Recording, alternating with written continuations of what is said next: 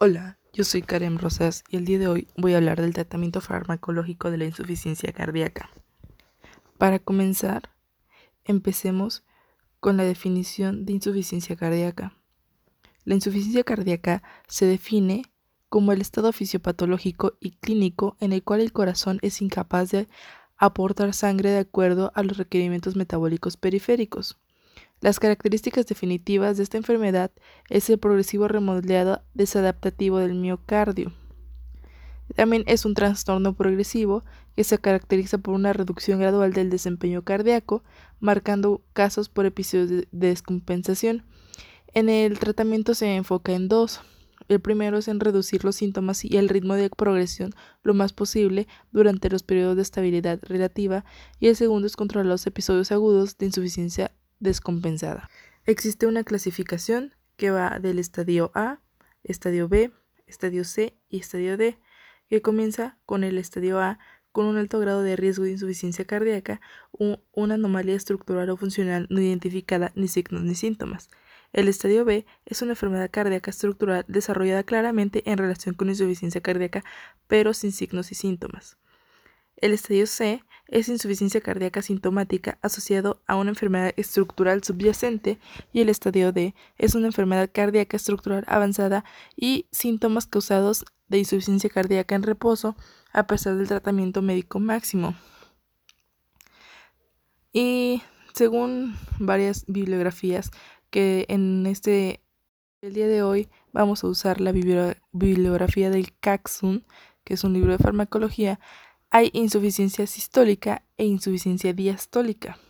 Entre las causas de esta, de esta enfermedad hay causas predisponentes, que esas pueden ser cardiopatía isquémica, hipertensión, diabetes, edad, sexo masculino, obesidad y tabaquismo. Entre las causas precipitantes existen las arritmias, la isquemia miocárdica, los fármacos ionotrópicos negativos y infecciones, embolia, anemias y el estar expuesto a AINES. Bien, para ya entrar a lo que es farmacología, para esta enfermedad se utilizan diferentes grupos de fármacos. Entre ellos están los diuréticos, que los diuréticos van a disminuir la reabsorción de cloruro de sodio y cloruro de potasio en la rama gruesa ascendente del asa de Henle. De igual forma, van a disminuir la reabsorción de cloruro de sodio en el túbulo contorneado distal de la misma este, nefrona. Los antagonistas de la aldosterona van a ser los, los, que bloquearán los receptores citoplasmáticos para la aldosterona en los túbulos colectores. Los antagonistas de la angiotensina inhiben la ECA, reduciendo la formación de angiotensina 2. Los bloqueadores beta van a bloquear de forma competitiva los receptores beta 1. En el grupo de los glucósidos cardíacos, esto van a inhibir la bomba sodio-potasio ATPasa que van a reducir la expulsión del calcio y van a aumentar el calcio almacenado en el retículo sarcoplásmico. En, la familia de vasodilatadores van a aumentar la síntesis de óxido nítrico en, en el endotelio y van a liberar el óxido nítrico en forma espontánea. En los antagonistas de los receptores adrenérgicos beta, esos antagonistas son receptores para dopamina y las dosis altas van a activar los receptores adrenérgicos alfa y beta.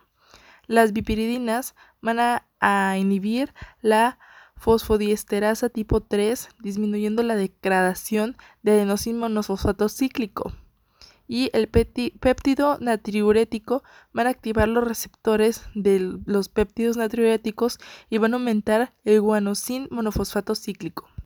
Y ya como los fármacos serían de los inhibidores de la enzima convertidora de angiotensina, que son los ACE o ECA, van a ser el candesartán, prosartán, irbesartán, telmisartán y olmesartán.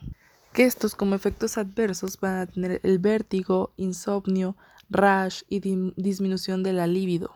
Los digitálicos van a ser eh, los glucósidos cardíacos que van a ser de origen eh, natural, que va a ser la digoxina, y esto es más empleado en, en, los Estados Unidos que en México.